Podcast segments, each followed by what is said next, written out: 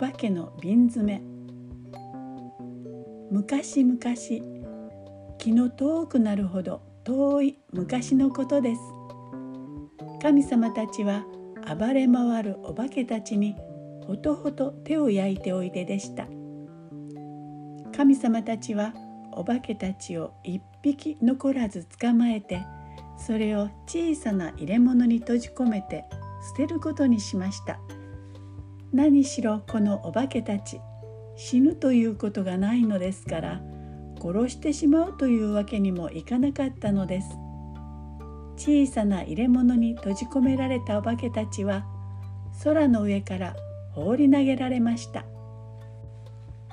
さっぱりされた神様たちはその後この世界に陸と海を作りそこにさまざまな生き物を作られました。けれども捨ててしまったお化けの入れ物のことはすっかりお忘れになったままでしたからこのお化けの入れ物を開けてしまった人のお話が世界のあちこちで伝えられています。ドイツの深い森に住む貧しい木こりの親子もその一人でした。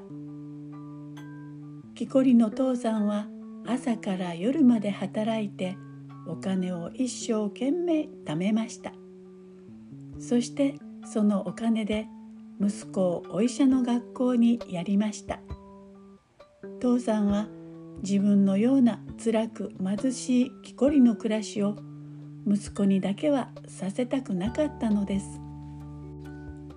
ところがある日のこと学校で勉強しているはずの息子がひょっこり帰ってきました。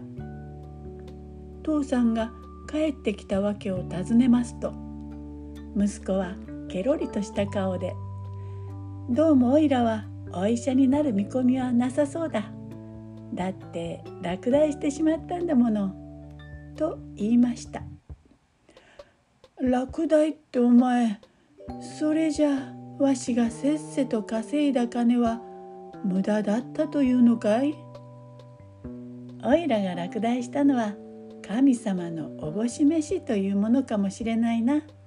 おいら父さんについて木こりの勉強をするよ。父さんはすっかりしょげてしまいました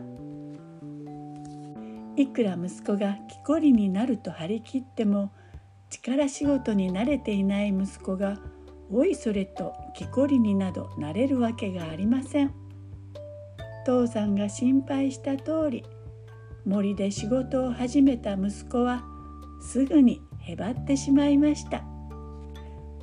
どうやらおいらは木こりにも向いていないらしいな。木こりも落第しそうだ。それ見ろ言わんこっちゃない。わしはとんでもない息子を持ったもんだ。父さんがっかりするのはまだ早いよ。木こりに向かないのはおいらのせいではなくて神様のおぼし飯幸福の種は他でも見つけられるさ。どれ？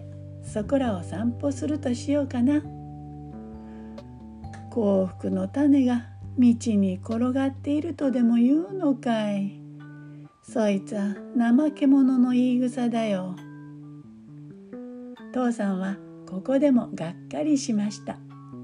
でも息子は平気でした。息子は自分は必ず幸福になると信じていましたから。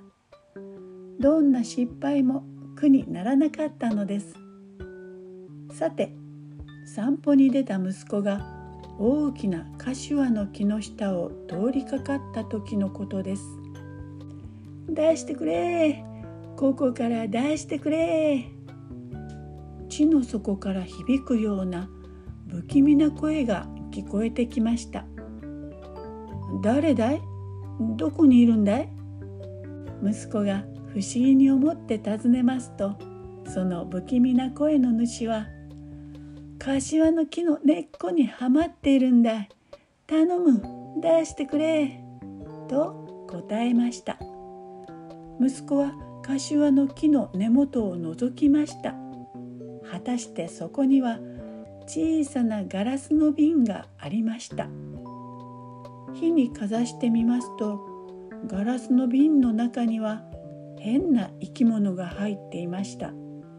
その変な生き物は「出してくれ出してくれここから出してくれ」とわめきながらぴょんぴょん飛び跳ねていました。息子はその変な生き物が何なのか知りませんでした。いつもの通りこれも神様のおぼし飯と思ってしまったものですからさあ大変。変な生き物の言う通り瓶の蓋を開けてしまいました。途端にブワンという大きな音煙がもくもくと湧いてその中から大きなお化けが顔を出しました。息子はびっくり。その弾みで足をすりむいてしまいました。痛い。ああ足に怪我をしてしまったじゃないか。何者だよお前は。俺はお化けだ。窮屈な瓶から出してくれた。礼をさせてもらうぜ。遠慮なく受け取ってくれ。礼どんな礼をくれるんだい？お化けの礼といえばただ一つ。お前さんを殺してやるのさ。さすがの息子もこれにはびっくりしました。助けたお礼に殺されるなんてそんなバカな話は聞いたことがないよ。つべこべ言わずに俺様の礼をたっぷり受けてくれ。お化けはスルスルっと杖を取り出して息子を殺しにかかりました。待ってくれよ。お化けのお礼の仕方というのはよく分かったよ。しかしその前にお前がお化けであるという証拠をとくと見せてくれよ。何？証拠とな？どんな証拠でも見せてやるぜ。それじゃあその瓶の中へ入ることができるのかい？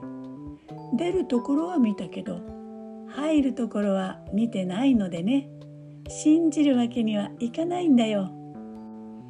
なんだ？そんな簡単なことか。それじゃあこの杖をちょっと預かっててくれ。いいかい？入るぞ。よく見てろよ。お化けはそう言うとみるみる小さくなって瓶の中に入ってしまいました。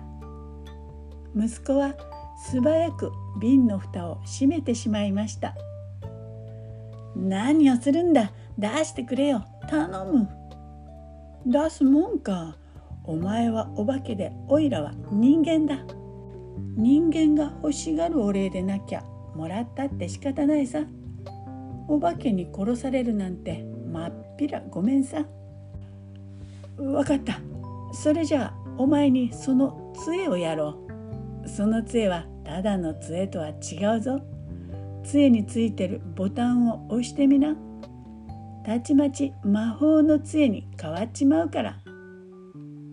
ふん。しかしこんなでっかい棒じゃ持ち運びに大変だよ。せっかくだがこれじゃありがた迷惑というものだよ。まったく文句の多いやつだぜ。それじゃあそのボタンを右に回してみな。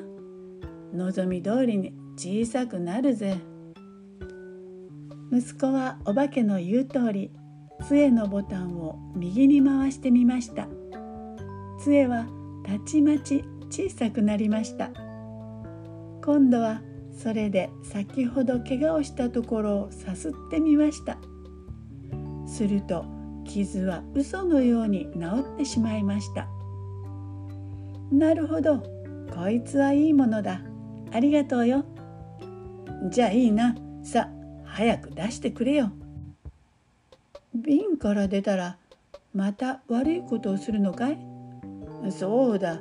それが俺たちお化けの仕事だ。